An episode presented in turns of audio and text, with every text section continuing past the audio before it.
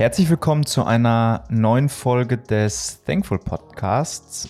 Ich möchte heute mit Luis über Bürokratie sprechen und warum sich der Bürokratieabbau in Deutschland doch so schwierig gestaltet. Und daher mal direkt meine Einstiegsfrage, Luis. Ähm, Bürokratie wird immer so wird so absolut negativ in den Medien und in der allgemeinen Umgangsform dargestellt. Und irgendwie fällt kein gutes Wort mehr über die deutsche Bürokratie. Äh, werden wir auch nochmal im Anschluss drüber sprechen. Letztlich aber wirbt ja auch jede Partei momentan mit Bürokratieabbau und damit Bürokratie zu vereinfachen. Damit mal meine Frage zu Beginn an dich. Welche welche Berührungspunkte hast du so mit, welche negativen Erfahrungen hast du mit Bürokratie bislang gemacht? Ich glaube, vom Positiven kann man immer nur sprechen, wenn es irgendwie richtig schnell geht und da, da können die wenigsten drüber sprechen. Aber hast du so richtig negative Erfahrungen mit Bürokratie, Behördengängen äh, gehabt und erlebt? Ja, kann ich sofort schon beantworten. Hatte ich, das weißt du auch, das habe ich dir schon mal erzählt.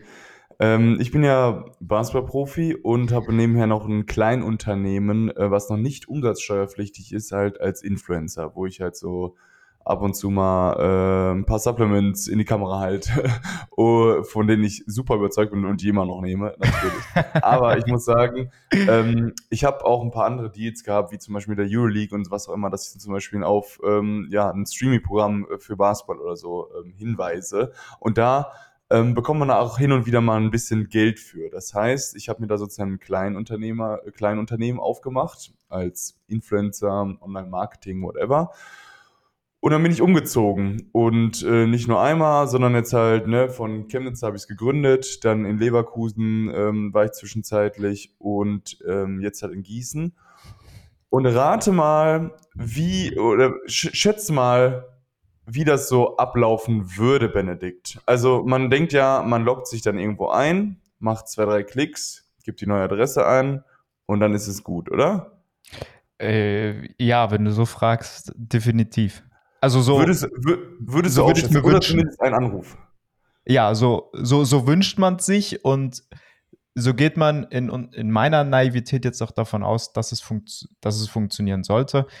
Da deine Frage aber so gestellt ist, glaube ich, kann ich die Antwort fast vorwegnehmen. Äh, ja, also im Endeffekt gibt es dann zwei PDFs, die man bei diesem, ähm, bei diesem Vorgang runterladen muss. Runterladen, ein digitales Pro Produkt, analogisieren, indem man es ausdrucken lässt. Dann druckt man es aus oder man kriegt sogar, ich habe es sogar zugeschickt bekommen, ähm, keine Ahnung, ich hatte keinen Drucker da und die meinen, sie können es auch zuschicken, alles klar. Dann schicken die mir aus Chemnitz das zu. Der erste PDF ist die Abmeldung des Unternehmens in, äh, in Chemnitz.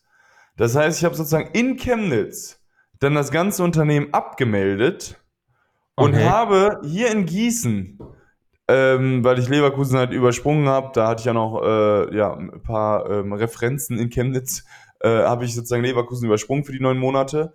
Und dann muss ich aber in Gießen wieder eine PDF haben und das Gewerbe wieder anmelden und ich muss genau wieder alles angeben, in welchem, äh, welche Art von Business ist es, in welche Sparte fällt es, was mache ich da, bla bla.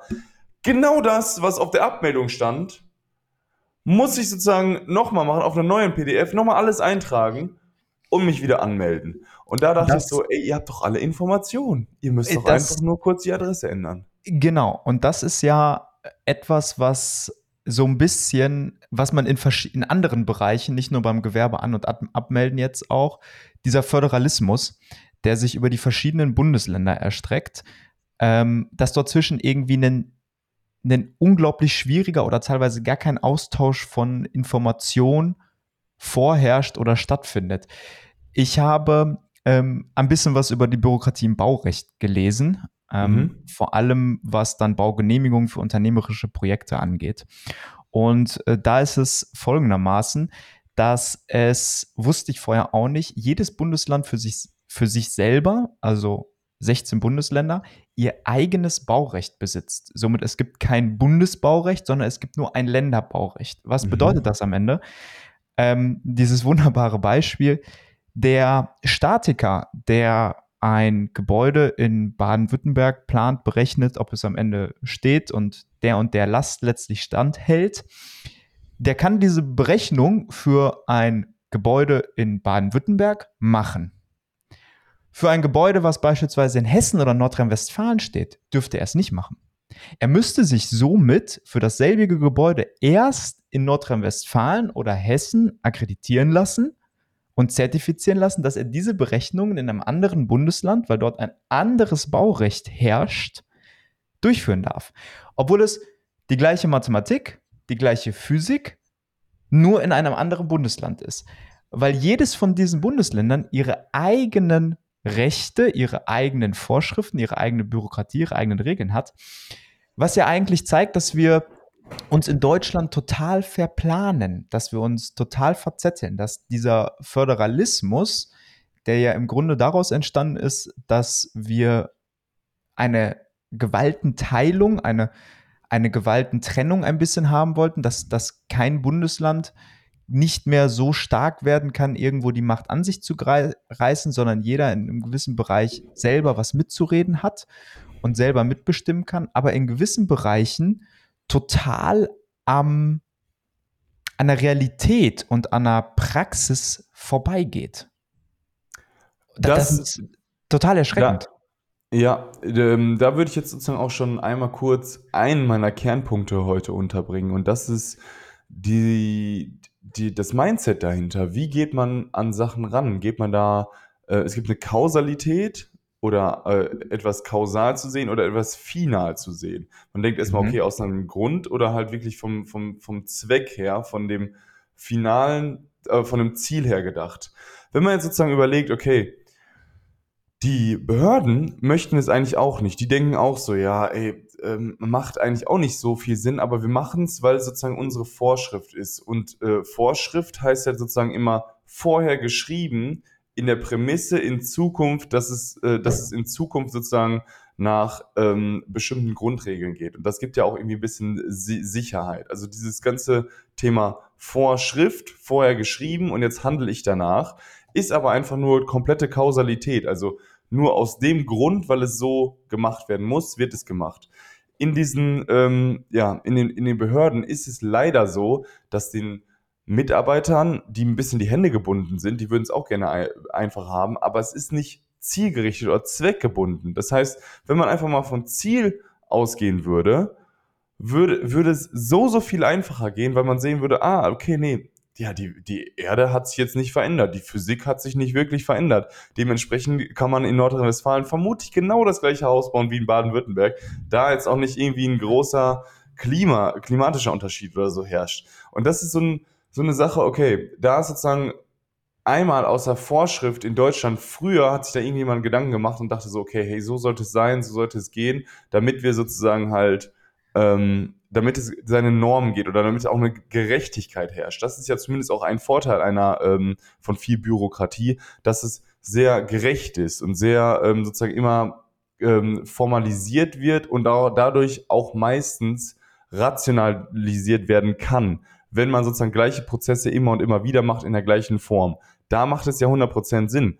Aber wenn man sozusagen jetzt einfach nur diese Grenze hat, wie du gesagt hast, zwischen Bundesland und Bundesland, da macht es keinen Sinn. In meinem Beispiel mit dem Umzug denkt man auch wirklich, ey, also da fehlt es halt einfach, das muss man vielleicht früher so machen, weil es noch kein Internet gab. Aber Internet gibt es jetzt auch schon 40 Jahre. Jetzt langsam könnte man da doch auch mal ähm, eine Reform angehen, oder? Ja, ich, ich gebe dir recht, äh, in, dass dass irgendwie so, so, so ein zentraler Speicher fehlt. Äh, so total, mhm. total äh, flach und einfach gesprochen. Also es ist ja irgendwie, das eine liegt bei dem Amt in dem Bundesland und das andere liegt wieder bei einem anderen Amt oder bei einer anderen Behörde in einem anderen Bundesland und irgendwie dazwischen fehlt so eine grundsätzliche Vernetzung, um gewisse Informationen dann auszutauschen, damit nachher so etwas, wenn es wirklich in der Realität ankommt, irgendwie praktikabel und, und einfach ist und letzten Endes die Informationen irgendwie von A nach B kommen können. Aber was dein Punkt, den ich, den ich gerade aufgreifen möchte, ist, Bürokratie ist ja total in den letzten Monaten, in den letzten Jahren, vor allem im Bundestag, Bundestagswahlkampf 2021, wurde die Thematik ja auch ähm, sehr von der FDP gespielt, Bürokratieabbau, Bürokratieverringerung. Mittlerweile spielt das ja jede Partei auch, ist ja auch ein legitimes politisches Statement, Bürokratie abbauen zu wollen.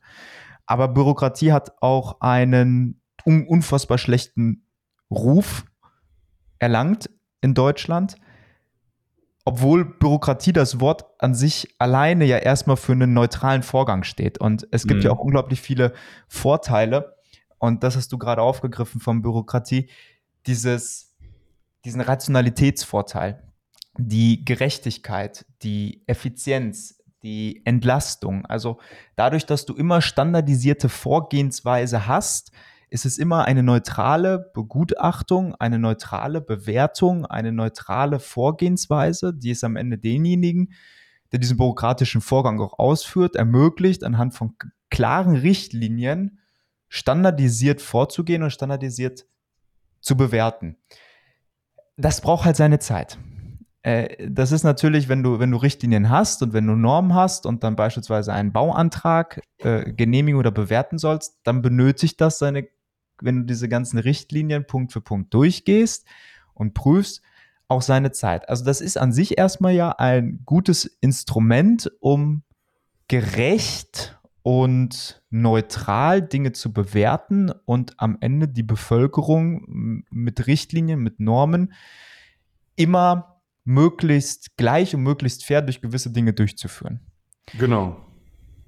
Allerdings habe ich so das Gefühl, es, es artet so ein bisschen aus. Ich habe vor kurzem das, das Beispiel gehört, ganz praxisnah, der Boris Palmer, der war äh, bei Markus Lanz zu Gast, Oberbürgermeister, und hat erzählt, ähm, ganz einfach, vor, ich meine, es waren knapp zehn Jahren, wurden Grundstücks- und Immobilienbewertungen bei ihm also in seiner Gemeinde, innerhalb von sechs Seiten vorgenommen. Also es war ein Dokument, das war vor zehn Jahren sechs Seiten dick. Okay, kann man sich vorstellen, irgendwie so eine, so eine Immobilien- oder Grundstücksbewertung gibt es ein paar Kriterien, danach hat das einen Wert. Punkt aus, fertig.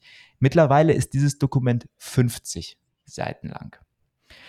Und da kommen wir ja in in eine Ausuferung, in eine, in eine Blase rein, die ja im Endeffekt alles tot und klein regelt. Und das sehen ja auch diejenigen, die sehr in sehr großem Stil mit Bürokratie betroffen sind. Das sind die Unternehmen und die Unternehmer. Und in einem Handelsblattartikel von vor zwei Jahren habe ich gelesen, was ging es darum, was letztlich die die Unternehmer als größte Herausforderung für die nächsten Jahre sehen. Und da war am Platz 1 die Bürokratie und erst an Platz 2 der Fachkräftemangel und die, den Klimaschutz. Also die haben wirklich in Deutschland die Herausforderung gesehen, okay, wir müssen mit der Bürokratie klarkommen, mhm. bevor wir überhaupt in irgendeiner Art und Weise uns über Fachkräfte oder über Klimaschutz Gedanken machen können. Ja. Und das ist ja ein riesen Investitionshemmnis man hat ja äh, das Beispiel Tesla in Grünheide, die haben ähm, so lange auf ihre letztliche Baugenehmigung warten müssen, dass sie anhand von vorläufigen Baugenehmigungen erstmal überhaupt gebaut haben, weil denen die Kohle weggerannt ist hintenrum und gesagt haben, okay, wir müssen jetzt bauen und wir hangeln uns von vorläufiger Genehmigung zu vorläufiger. Und wenn irgendeiner uns letztlich die finale Baugenehmigung entzieht, dann ist es das unternehmische Risiko, was wir getragen haben. Aber die Quintessenz dahinter ist ja, dass die Unternehmen nicht mehr in der Lage sind, auf den Staat zu warten, weil sonst der Markt und die wirtschaftliche Lage ihnen so weit wegrennt, dass sie eher das Risiko in Kauf nehmen, am Ende alles rückbauen zu müssen auf eigene Kosten, dieses Risiko, dieses unternehmerische Risiko ist geringer, als noch einen Monat und noch ein Jahr und noch ein Jahr zu warten, bis eine finale Genehmigung kommt. Und das ist ja eigentlich ein wunderbares Beispiel dafür, dass wir uns tot regulieren. Ja, ich glaube, ähm, für, für, mich, für mich ein super, super wichtiges Beispiel. Wenn man mal überlegt, diese Bürokratie soll ja auch Sicherheit geben und, und soll auch. Kontinuität, genau, tut sie zumindest auch für den Endverbraucher, also ne, für, ähm, für den wirklichen Verbraucher. Sagen wir wirklich, bringt Sicherheit, bringt auch irgendwie so ein, ähm, ja, so eine Stabilität dadurch, dass die Prozesse halt auch gleich sind. Das ist ja nicht nur für ähm, den, der es ausführt und die, ähm, die, die Formulare ausfüllt oder ähm, mhm. ja, korrigiert oder sozusagen genehmigt oder was auch immer, für den ist das halt echt Sicherheit und irgendwie so Stabilität, Kontinuität, sondern auch für den Endverbraucher. Für einen Unternehmer sollte es ja eigentlich auch so sein, aber ähm, äh, da, weil es ja sozusagen die Richtlinien klar macht, in denen man sich bewegen darf. Aber wenn das jetzt sozusagen wirklich so ausufert und es halt ähm, ähm, dazu kommt, zum Beispiel jetzt du hast Tesla angesprochen, Tesla war ja an sich, ähm, das passiert ja nicht so oft und da gibt es nicht standardisierte Verfahren, wie man jetzt eine Mega-Factory in ähm, Grünheide, äh, wie heißt es nochmal? Grünheide? Grünheide, nee. ja. Ja, in, in, Grün, in Grünheide baut. Da ist nämlich auch noch eine weitere Strecke der Bürokratie, dass es halt einfach nur ähm, nicht sozusagen auf Einzelfälle spezialisiert ist oder Einzelfälle, die noch viel, viel komplizierter macht. Das heißt, du bist halt wirklich, du hast diese Richtlinien, aber du kannst nicht mal eben so ein Spezialprojekt auch mit durchlaufen lassen. Und viele Unternehmer sind ja sehr, sehr nischig, sehr innovativ und äh, sind sozusagen Probleme, äh, werden gelöst aus der Jetztzeit, die nicht mal mit den Vorschriften aus der Gegenwart, ähm, äh, aus der Vergangenheit zusammenpassen. Weißt du, was ich meine? Also dieses, was für den ich Verbraucher meine, super ist, weil es Rationalität und Stabilität gibt, ist für den Unternehmer meistens, für einen progressiven Unternehmer super schwierig und auch für die ganzen Behörden super schwierig, weil es so, so viele Fälle anschwemmt, die halt einfach Einzelfälle sind, die man irgendwie abwägen muss und da hilft halt so ein standardisiertes Programm nicht. Da, da, genau, aber da muss ich dir auch ein bisschen widersprechen, weil jedes Unternehmen ist ja in irgendeiner Ansicht, Hinsicht spezialisiert und so eine Gigafactory ist mit Sicherheit von dem, was innen passiert, in dieser Firma, total, total anders, als wenn du irgendwie einen Holzverbe holzverarbeitenden Betrieb baust. Aber im Endeffekt ja. geht es darum, eine große Halle zu bauen. Auf eine möglichst große Fläche. Gut, da gab es auch Grundwasserthematiken. Ähm, das ist nochmal eine andere Bewertung an sich. Die ist mit Sicherheit ein bisschen schwieriger vorzunehmen. Das spielen auch Klimaschutz und Umweltaspekte mit rein. Aber das, das ist ja am Ende nichts anderes als ein viereckiges Gebäude dahinzustellen, wenn man es mal ein bisschen runterbricht.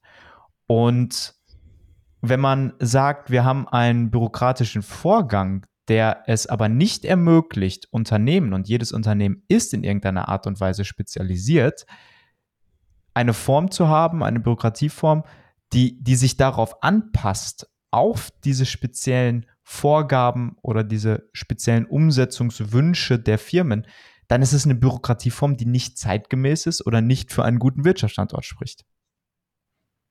Klar, also ich glaube, dieses, diesen Nachteil sehe ich eigentlich sehe ich sehr, wirklich sehr, sehr extrem, dass du halt echt wenig Ermessensspielräume im ganzen Rechtsstaat durch diese Bürokratie hast und wirklich diese Einzelfälle. Ähm, du kannst halt nicht gerecht für Einzelfälle agieren, da du halt ähm, sozusagen nicht dieses standardisierte Verfahren das hast, ist ein großer Nachteil. So. Das ist ein großer also, Nachteil der, der, von Bürokratieformen, dass diese spezialisierte Einzelfallbetrachtung in immer oder in vielen Fällen hinten runterfällt. Okay, ja, ist so. Wir haben jetzt mal, wir haben jetzt mal so ein bisschen auf die Einzelfälle äh, sind wir eingegangen. Ne? Okay, ja, da ist klar, ist schwierig, ist komplex. Aber es gibt trotzdem so ein, zwei andere Sachen, ähm, die auch irgendwie trotz, ähm, die auch irgendwie schwierig sind. Überleg mal, du hast in deinem Auto einen Erste-Hilfe-Kasten, richtig? Hoffentlich. Warum? Weil Vor Vorschrift. Vorschrift. Ist Vorschrift und wenn man jetzt mal überlegt, okay, Autounfälle, ähm, oftmals bricht man sich da irgendwas, da hilft jetzt so eine Mullbinde jetzt nicht so viel, aber kann ja auch mal ein Haft Heftpflaster kann auch mal helfen, ist jetzt Ähm, ja, minimale Erstversorgung ist sinnvoll, 100%, aber im Endeffekt wäre es vielleicht auch sinnvoll, einen Feuerlöscher dabei zu haben oder einen Hammer, um mal irgendeine Scheibe einzuschlagen, um irgendwem aus einem brennenden Auto rauszuholen. Und im besten Fall ist ein Feuerlöscher, um, den, äh, um das Auto zu löschen. Das heißt, es wäre vielleicht sogar da sinnvoller, einen Feuerlöscher und einen Hammer mitzunehmen, aber das ist halt irgendwie nicht Fortschritt. Äh, ja, Fortschritt. Weißt du, so, sozusagen dieses Zweckgebundene. Es ja klar, Hammer und Feuerlöscher brauchen wir nicht mitnehmen. Dann aber einen Erste-Hilfe-Kasten zu sagen, ey, wenn der ein Tag abgelaufen ist, dann ist es genauso eine Ordnungswidrigkeit, als wenn du keinen dabei hast. Ja. Da wird also, dann die Linie gesetzt und das ist halt irgendwie für mich dann manchmal ein bisschen zu hart und es geht halt auch nur von Fortschrift aus, aber es ist halt nicht wirklich. Ja, da sind wir dann wirklich, gehen wir richtig dann jetzt in die, in die Ordnungsvorgaben und in die gesetzlichen Rechtlinien rein was ja keinen Sinn macht, ist irgendwelche Richtlinien zu haben, die du am Ende nicht kontrollieren kannst. Weil ob jetzt irgendwer einen Feuerlöscher dabei hätte, das müsste letztlich die Polizei in, in zusätzlichen Verkehrskontrollen kontrollieren. Und dementsprechend müsstest du wieder den Polizeiapparat aufrüsten, um diese Richtlinie überhaupt kontrolliert zu kontrollieren, ob sie eingehalten wird. Und dann würdest du ja wieder die Bürokratie ankurbeln in dem Sinne. Was ich mich gefragt habe, und das ist ja so ein bisschen das Gefühl, welches sich in Deutschland ja ein bisschen durch die Gesellschaft schleicht, ist, dass wir einfach unglaublich lange brauchen für diese Vorgänge, für Prüfungen, für Genehmigungen, für An- und Ummeldeverfahren etc. Und ich habe mal versucht, dafür eine Begründung zu finden. Also wie kann das mhm. sein, dass wir irgendwie in unseren bürokratischen Vorgängen so unglaublich lange brauchen? Der Punkt Nummer eins ist ja immer, dass wir gesagt haben, okay, Digitalisierung. Es mangelt uns an Digitalisierung, gerade die nordischen Staaten, wenn man mal in Europa guckt, sind dort sehr viel weiter und können teilweise über den Personalausweis, kannst du dich in ein Portal anmelden und du kannst eigentlich als normaler Bürger alles, alles dort machen. Aber ich bin auf was Interessantes gestoßen und zwar, ähm, nämlich wie viele Beschäftigte tatsächlich im öffentlichen Sektor, also in der Verwaltung, die ja maßgeblich für Bürokratie und Bürokratieumsetzung da ist, prozentual, also gemessen an der Bevölkerung des jeweiligen Landes, bei den OECD-Staaten tatsächlich im, in der Bürokratie und im öffentlichen Sektor arbeiten. Und dort kam überraschenderweise herum, dass Deutschland eigentlich einen sehr schlanken Staat besitzt. Nämlich mm. arbeiten nur knapp 11 Prozent der Arbeitnehmer und Arbeitnehmerinnen im öffentlichen Sektor, also knapp 5 Millionen, 5,2 Millionen Angestellte im öffentlichen Dienst. Der OECD-Durchschnitt beträgt 18 Prozent. Wenn man mal guckt auf die Länder, wo man vermeintlich sagt, ah, da gehen bürokratische Vorgänge unglaublich schnell, Norwegen. Ein Beispiel. Norwegen hat 30 Prozent seiner Arbeitnehmer und Arbeitnehmerinnen im öffentlichen Sektor beschäftigt. Krass, gehört da auch sozusagen Lehrer zum Beispiel mit dazu? Oder? Unter anderem auch. Ja. Unter anderem auch. Was ja eigentlich bedeutet, dass auch eine größere Anzahl von Beschäftigten im öffentlichen Sektor, im öffentlichen Dienst, auch dazu führt, dass bürokratische Vorgänge schneller abgehandelt werden können. Klar. Frankreich 21 Prozent, Australien 17 Prozent, Großbritannien 17 Prozent, Spanien 17 Prozent, USA 15 Prozent, Deutschland 11 Prozent. Aber da hat sich mir die Frage gestellt, oder lässt sich natürlich auch hinterfragen, okay, das wäre ja dann im Endeffekt, ich, ich würde mehr Leute in der Bürokratie einstellen, also den öffentlichen Sektor noch weiter aufblähen, noch mehr Geld, noch mehr Angestellte, noch mehr Gehälter, um am Ende schneller diese Prozesse abwickeln zu können.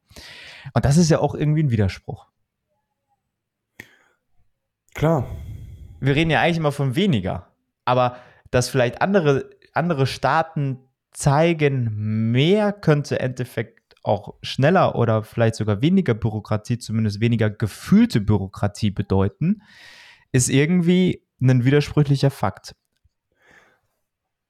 Ich glaube, wenn ich da, wenn ich da mal kurz drauf eingehen kann, ähm, wie wäre es denn auch mit einer Kombina äh, Kombination aus äh, mehr Digitalisierung und ähm, mehr Leuten, wenn es jetzt irgendwo oder mehr flexiblen Leuten, dass man dann immer schauen kann, hey, okay, gerade ähm, hatten wir Corona, oh mein Gott, die ganzen Corona-Bonusprogramme äh, oder die, ähm, die, ja, die Subventionen, die da vom Staat kamen, auch gegenüber mhm. über Unternehmen und so, oder Kurzarbeit und so weiter. Da hat natürlich jedes Unternehmen gesagt, mein Gott, ey, ich warte da ewig auf irgendwas, was jetzt eigentlich relativ schnell stattfinden muss, weil mein äh, Cashflow geht einfach runter, weil meine Arbeiter dürfen nicht arbeiten. Ähm, ja, da muss man vielleicht da ein bisschen flexibler sein und halt irgendwie flexibler darauf eingehen können und sozusagen wie so eine Hundertschaft, was man sonst mit Polizisten hat, hätte man dann einfach Hundertschaft an äh, äh, Werkzeugkästen, an Allzweckwaffen, die man dann in äh, die jeweiligen, ähm, ja, keine Ahnung, äh, Behörden reinstecken könnte. Das wäre mal richtig cool. Und dann äh, Thema elektronischer äh, Personalausweis und Digitalisierung wie gern hätte ich wirklich so ein Portal, ne? Wie gern hätte ich ein Portal, wo ich mich arbeitslos melden kann, wo ich mich krank schreiben lassen kann, wo ich ähm, umziehen kann drauf, wo ich alle sozusagen auch Versicherungen irgendwie mit einpflegen könnte oder Banken und dort auch gleichzeitig meine Adresse ändern könnte. Boah, das finde ich super. Das, also das würde ich mir das, wirklich wünschen. Ich meine, ich ziehe halt auch häufiger um aufgrund von meinem Beruf so, ne? Das ist halt auch nicht gang und gäbe aber es ist wirklich schon jedes Mal ein Pain. Und vor allem, wenn man jetzt noch ein, ähm, ja, äh, Einzelunternehmen da mit dran hat, dann ist es auch eine riesige, das, also immer Krise. Ich muss mindestens 20 Anrufe machen. Das, das fordern ja auch, ähm, das fordern ja auch Vereine und Verbände wie die jungen Unternehmer oder äh, BDI, äh, dass es für, für Firmen so ein zentrales Anlaufportal gibt, wo alle bürokratischen Vorgänge geregelt werden können. Ähm, oder ein, ein, ein Punkt zu Bürokratieabbau, der in Europa ja leider noch nicht, auf der EU-Ebene noch nicht umgesetzt wurde, auch wenn Frau, La Frau van der Leyen das diskutiert und versucht voranzutreiben, ist dieses Prinzip One in, One out, äh, was im Grunde genommen ja bedeutet, eine Bürokratie mehr Belastung, also wenn ich einen bürokratischen Vorgang habe, der die Unternehmen und die Firmen mehr belastet, dann muss ein bürokratischer Vorgang wegfallen. Ansonsten hm. darf der nicht verabschiedet werden. Ähm, ist, ein, ist ein toller Vorschlag, um Bürokratieabbau zu verhindern. Aber gerade ja diese EU-Richtlinien und die EU-Gesetze und auch die nationalen Gesetze machen es ja so schwer, Bürokratieabbau überhaupt umzusetzen. Also wenn wir eine EU-Richtlinie haben, beispielsweise jetzt bei den kommenden Nachhaltigkeitsreportings, dann muss ein nach der EU-Richtlinie ein Staat das in nationales Recht überführen und danach müssen es in dem Fall beim Nachhaltigkeitsreporting die Unternehmen, also die Firmen, die reportingpflichtig sind, umsetzen.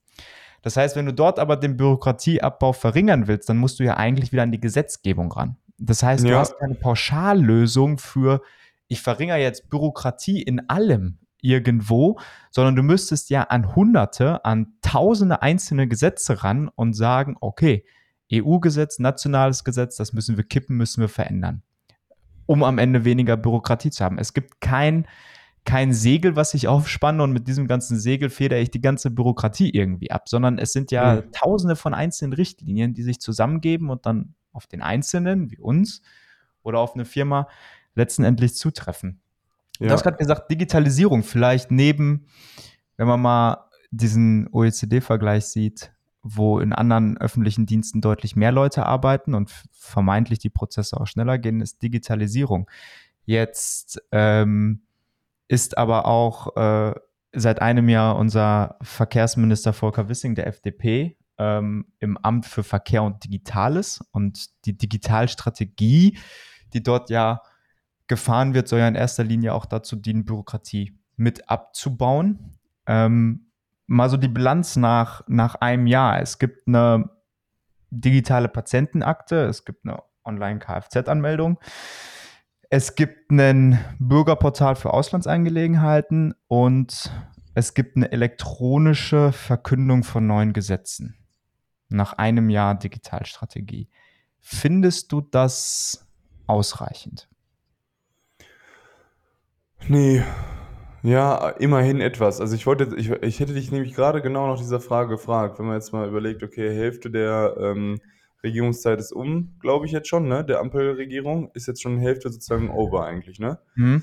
Ähm, was da jetzt schon passiert ist, okay, äh, für Auslandsangelegenheiten denke ich, ist sinnvoll dass man neue Gesetze per Push-Nachricht bekommt aufs Handy, finde ich auch nicht schlecht, ist auch einfach nur immer sinnvoll. Das hat vor allem in der Corona-Politik, wäre das, glaube ich, sehr, sehr sinnvoll gewesen, weil da habe ich zum Beispiel auch, weil ich ja da auch infiziert war, ähm, Briefe noch wirklich bekommen.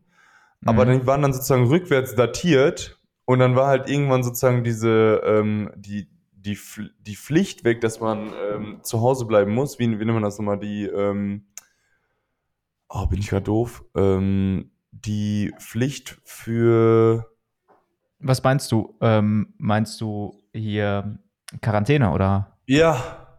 Ja. Die Quarantänepflicht ist weggefallen, danke, ey, ich stand gerade richtig auf dem Schlauch. Und dann habe ich sozusagen einen Brief bekommen, dass ich von vor einer Woche bis morgen in Quarantäne bleiben soll, sozusagen. Wo ich einfach dachte so, hä, ja, schick mir doch einfach eine Nachricht oder ich habe doch überall so viel, so oft meine E-Mail-Adresse bei euch hinterlegt und so oft meine, äh, mein, meine Telefonnummer hinterlegt, ruf mich doch eben an oder keine Ahnung was, weißt du, macht es doch irgendwie leichter. Da denke ich, dass man schon irgendwie so einen, einen Zugriff auf jeden Bürger, klar, manchmal geht es nur postalisch bei älteren Menschen, aber die, die es wollen, ey, warum nicht auch einfach mal äh, eine, eine kleine, keine WhatsApp, aber eine, eine SMS-Nachricht oder irgendwie eine ein Anruf. Warum nicht? Also das sollte auf jeden Fall auch machbar sein. Auch das ähm, ist Digitalstrategie für mich.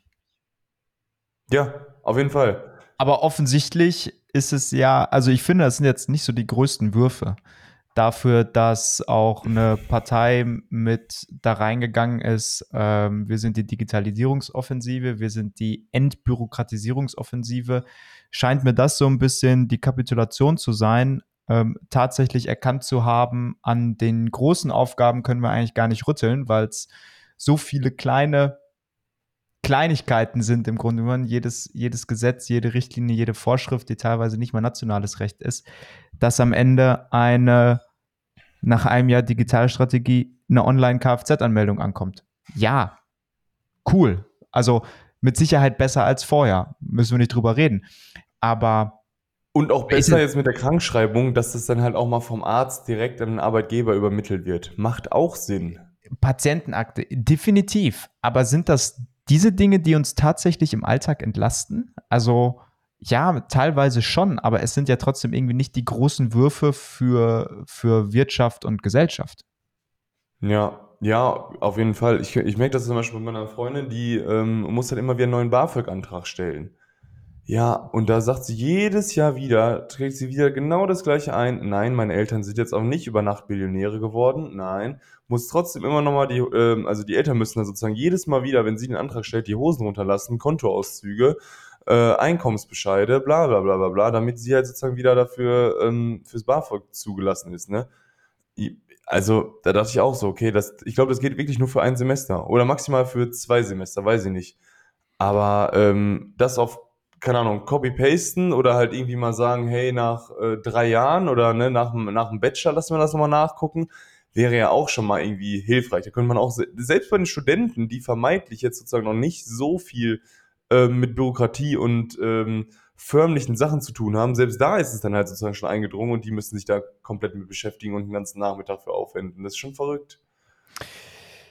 Ja, also wir erkennen irgendwie ein, ein breites Thema, für das es äh, keine Pauschallösung gibt. Ähm, ich glaube aber, wir haben es irgendwie mal, mal gut versucht zu umreißen und äh, für uns zu verstehen.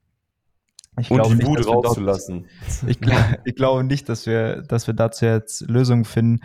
Äh, wir haben ein bisschen darüber gesprochen, dass äh, Bürokratie gar nicht so verkehrt ist in seinen Vorteilen dass es aber auch vor allem in der Einzelfallbetrachtung Nachteile gibt, dass es in der Dauer der bürokratischen Vor Vorgänge Nachteile gibt, dass es Länder gibt, die deutlich mehr Leute im öffentlichen Dienst haben, dass unsere Digitalstrategie vielleicht noch nicht so richtig gefruchtet hat, dass es Möglichkeiten gibt wie zentrale Anlaufstelle, wie, wie One-in, One-out-Prinzipien, aber dass es irgendwie mal eine, eine große gesamte Lösung geben müsste, ohne jetzt irgendwie alle einzelnen Richtlinien anzupacken, ohne dass wir jetzt sagen könnten, wie die aus, auszusehen hat, ähm, ist das irgendwie noch nicht so der, der große Wurf, um Deutschland die nächsten Jahrzehnte zukunftsfähig zu haben.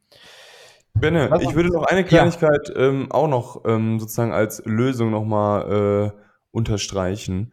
Ich glaube, ich finde es wirklich cool, wenn man ähm, den Beamten ist auch einen Ticken mehr ähm, nicht ja, Freiraum, Spielraum lässt, aber den Beamten vielleicht sagt, die dort die Formulare ausfüllen und so. Sie sind immer super nette Menschen. Ich komme eigentlich mit dem super klar. Ich habe auch noch nie von diesem ähm, Vorurteil, okay, die machen nichts und so weiter, haben wir auch nichts von gesagt. Ist ja nicht so, sondern äh, ist ja alles fein, ist ein regulärer Job und ähm, ich mag bisher alle Beamten, die ich getroffen habe, die dort in Verwaltungshäusern sitzen, mochte ich alle.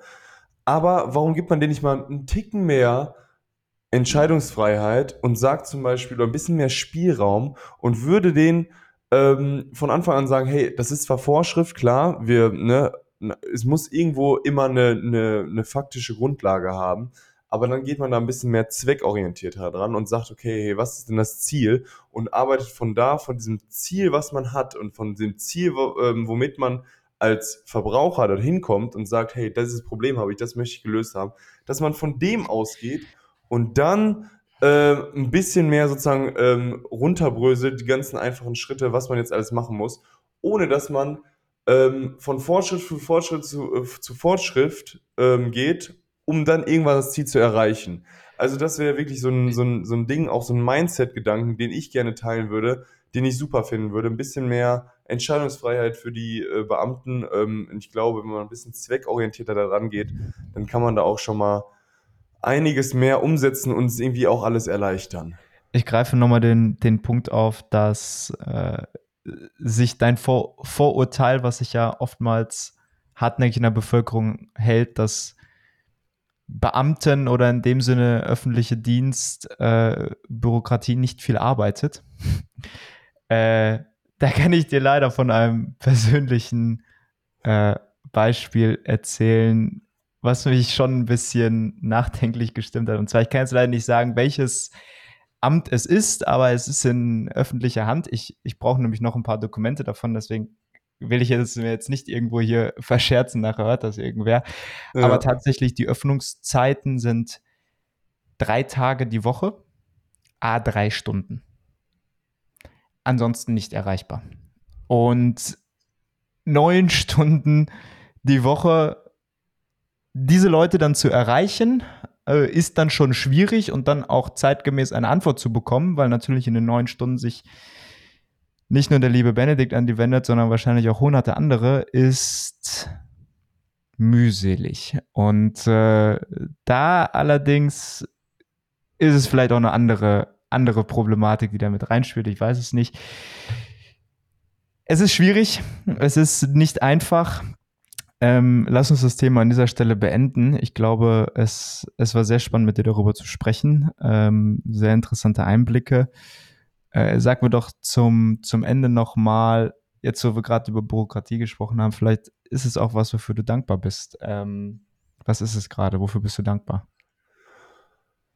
Ich bin ehrlich, ich bin zumindest, ich bin wirklich dankbar, dass wir, dass man trotzdem so in Sicherheit lebt. Also das ist ja auch so ein Ding, was Bürokratie trotzdem irgendwie mit sich bringt auch wenn es dann mal manchmal eine Vorschrift, Vorschrift zu viel ist und es viel besser und eleganter gehen könnte und mich das wirklich sehr, sehr viel Nerven kostet, kann man trotzdem sagen, ey, alles geht nach gerechten, also geht wirklich gerecht zu. Das, das Problem haben andere auch und im Endeffekt führt es dazu, dass wir irgendwie in sicheren Gebäuden sitzen, die nicht auf einmal um, umfallen können. Es ist so, dass wir äh, ganz genau wissen, dass wir unsere äh, Steuern zahlen, dass äh, wir hoffentlich auch wissen, dass die Finanzämter dann davon Bescheid wissen und dass es alles seine geregelten Wege geht, warum wir, äh, wovon der ganze Sozialstaat halt sozusagen, äh, worauf der aufgebaut ist.